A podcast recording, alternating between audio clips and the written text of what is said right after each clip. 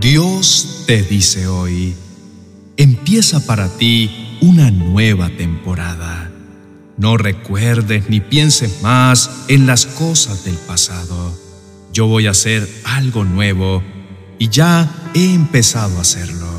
Estoy abriendo un camino en el desierto y haré brotar ríos en la tierra seca. Isaías capítulo 43, versos 18 y 19.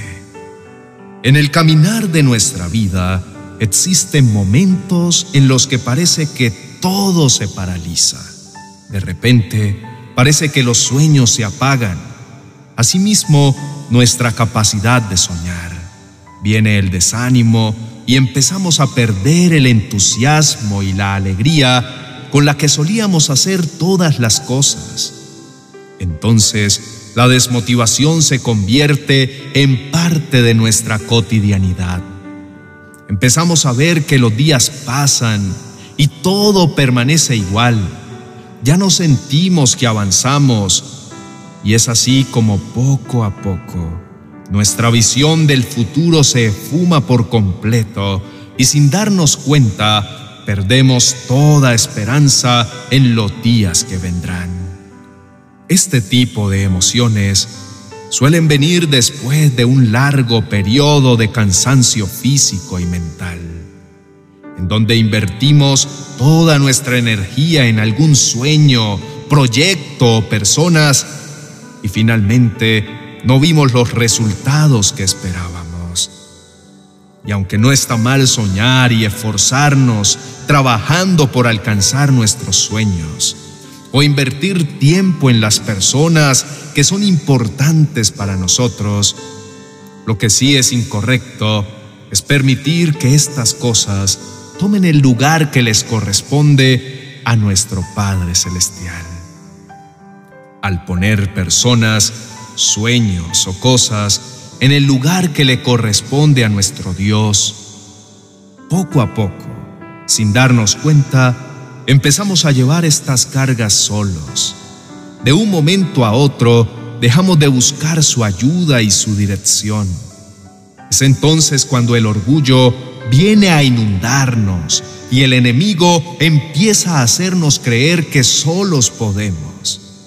Nos empezamos a creer invencibles, fuertes, poderosos, sabios, cuando en realidad estamos tomando la peor de nuestras decisiones al no incluir a nuestro amado Padre Celestial en nuestros planes.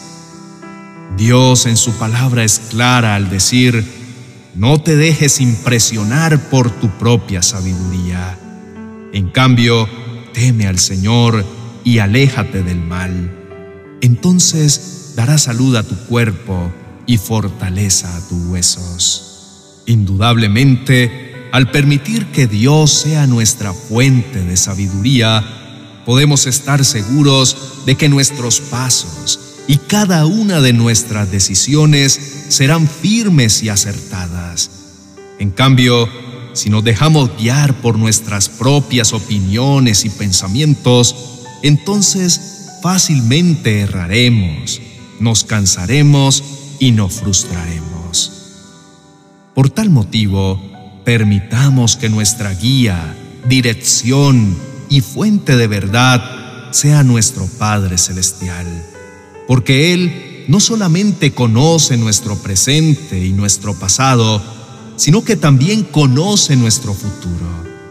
Nadie nos guiará mejor que Él. En Proverbios encontramos esta poderosa verdad que dice, uno puede planear su vida, pero el Señor decide lo que a uno le va a suceder. Recordemos que Él nos creó y tiene un propósito por el cual quiere dirigirnos. El salmista lo dijo de esta manera, me viste antes de que naciera cada día de mi vida estaba registrado en tu libro.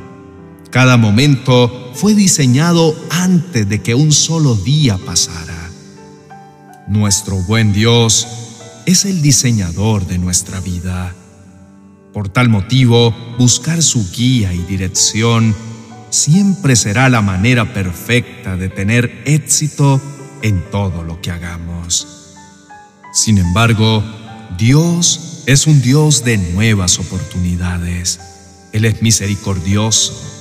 Y si en estos momentos podemos reconocer que lo hemos sacado de nuestros planes, relaciones y de nuestra vida entera, podemos estar seguros que Él está aquí para recibirnos en sus brazos amorosos y también a reenderezar nuestros caminos, a volver a dirigir nuestros pasos, a abrirnos puertas de bendición y sin importar qué tan alejados de su presencia y sabiduría hubiésemos estado o qué circunstancias estemos atravesando en este día, Él quiere decirnos que a su lado empezaremos una nueva temporada.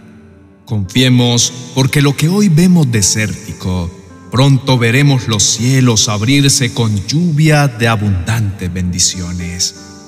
Donde estemos viendo oscuridad, pronto veremos su gloria brillar y en medio de nuestra debilidad, Él mismo renovará nuestras fuerzas por su gran amor y misericordia.